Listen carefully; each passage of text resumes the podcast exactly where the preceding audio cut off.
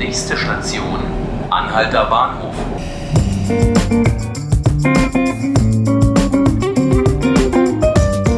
Herzlich willkommen, liebe Zuhörerinnen und Zuhörer. Mein Name ist Markus Lücker und Sie hören 5 Minuten Berlin, den Podcast des Tagesspiegels. Er hat für ganz schön viel Streit gesorgt. Der einst geplante Google Campus im Umspannwerk Kreuzberg. Dort wollte das Internetunternehmen eigentlich einen Coworking Space für Startups einrichten. Nach Ankündigung der Pläne folgten jedoch massive Proteste gegen das Projekt. Vor allem Anwohner aus der Nachbarschaft fürchteten sich vor steigenden Mieten und Verdrängung, wenn erstmal die ganzen zusätzlichen Unternehmerinnen und Unternehmer in die Gegend ziehen. Ein Kompromiss musste her. Schließlich einigte man sich mit Google darauf, dass zwar ein Coworking Space entstehen soll, statt auf Startups sollte das ganze Projekt unter dem Namen BUM jetzt aber mehr in Richtung Gemeinwohl ausgerichtet werden. Gestern wurden die neuen Räumlichkeiten offiziell eröffnet. Zu den Details habe ich jetzt meine Kollegin Annette Kögel mit ins Studio eingeladen. Hallo Annette.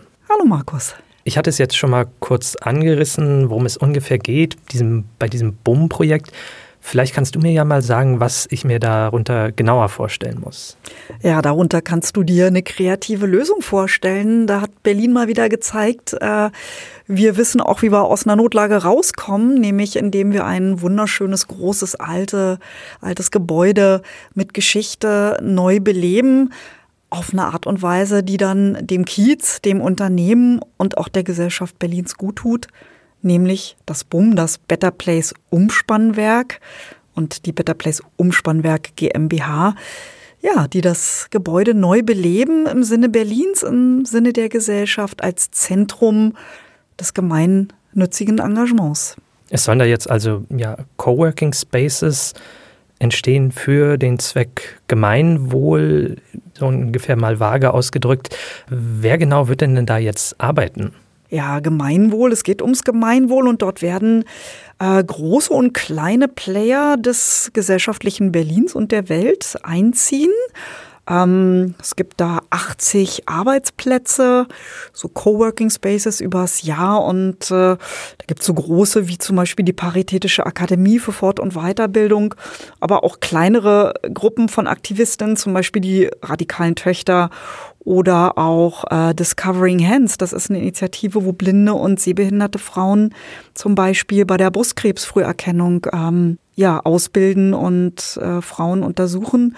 Und auch die Al-Farabi Musikakademie für geflüchtete Kinder ist eingezogen. Die Plätze sind schon heiß begehrt. Und äh, ja, je nachdem, woher die Mieter kommen, wird auch das Geld erhoben. Also 60 Plätze der 80 kriegst du schon für 450 Euro Jahresmiete. Und äh, 10 bis 20 äh, Plätze sollen für engagierte Unternehmen bereitgestellt werden.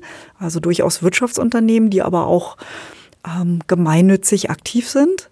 Und die zahlen dann 1500 marktüblicher Preis. Es gibt sogar Soli-Mieten, statt der 450 dann 700, sodass man dann Gruppen, die wenig Geld haben, es ermöglicht da sogar gratis zu arbeiten, die Besprechungsräume zu nutzen. Ja, und das Gleiche gilt für die Eventabteilung, für die Veranstaltungsräume. Auch die sind für Unternehmen teurer, für Vereine, Initiativen, Verbände günstiger. Und das wird ein ganz interessantes und spannendes gesellschaftliches Zentrum für Berlin. Ich hatte den, den, den Streit zwischen der Nachbarschaft und Google ja schon mal so knapp umrissen. Was waren damals die Befürchtungen der Anwohner? Ja, wie das immer so ist, wenn sich im Kiez was tut, was Neues.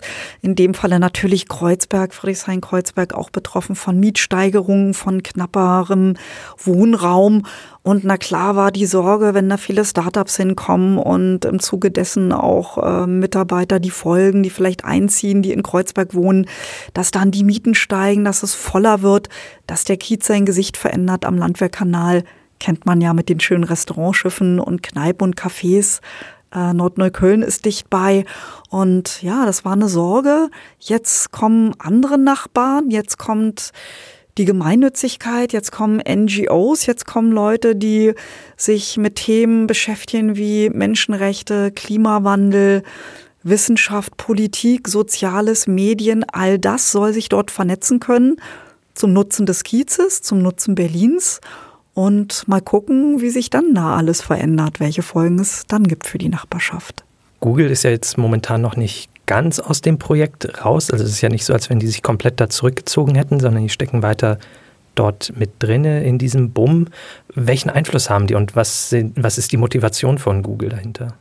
Ja, wie wir alle wissen, gibt es ja ständig Diskussionen um Internetunternehmen, um Überwachung, um Sicherheit von Daten, um Hacken, um sozusagen das private Ich, was immer öffentlicher wird. Und äh, unabhängig davon, von aktuellen Debatten, ist Google aber ein Unternehmen, was sich schon lange gesellschaftlich engagiert, viele Projekte macht, international, auch in den USA beispielsweise Projekte gegen Rassismus fördert, in Deutschland Preise ausschreibt. Und ja, ähm, das gemeinnützige Berlin und Brandenburg kann sich durchaus glücklich schätzen äh, über die Entwicklung in Kreuzberg, denn Google hat den kompletten Umbau bezahlt die Neueinrichtung mit Top-Technik. Ich meine, es war ein Millionenbetrag. Und sie stellen das Ganze jetzt gratis zur Verfügung. Also Miete, Kosten und so weiter sind bezahlt. Aber natürlich müssen jetzt die Mitarbeiter von Better Place und auch von der Karuna Sozialgenossenschaft, die das gemeinsam tragen, Geld verdienen, ihre eigenen Arbeitsplätze sichern. Vier Kollegen, Kolleginnen sind dort tätig im Moment. Ja, Google hat Starthilfe gegeben für ein neues, für ein einzigartiges Projekt. Aber jetzt muss ich das natürlich auch wirtschaftlich tragen. Also so ganz ohne Wirtschaft geht es im Leben dann doch nicht. Okay, ja, das waren auch schon mal erstmal soweit meine Fragen. Vielen Dank, dass du hier warst, Annette. Ja, vielen Dank und unsere Hörer können sich sicher sein. Wir gehen da mal rein, wir gucken da mal nach. Vielleicht setze ich mich mal eine Woche mit rein, weil ich mache ja auch unsere Seite zu Ehrenamt. Menschen helfen und unsere Spendenaktionen und ich gucke mir das mal an. Ich kenne mich ja mit Ehrenamt ganz gut aus und mit Engagement setze mich mal dahin in den Google-Komplex. Okay, dann werde ich auf jeden Fall danach nochmal auf dich äh, zukommen, wenn du mal mitbekommen hast, wie da der Arbeitsalltag aussieht. Falls Sie das nicht verpassen wollen oder unsere nächste Folge auch nicht verpassen wollen, Sie können uns folgen auf Spotify und iTunes. Das war 5 Minuten Berlin. Vielen Dank fürs Zuhören. Ich wünsche Ihnen noch einen sehr schönen Tag.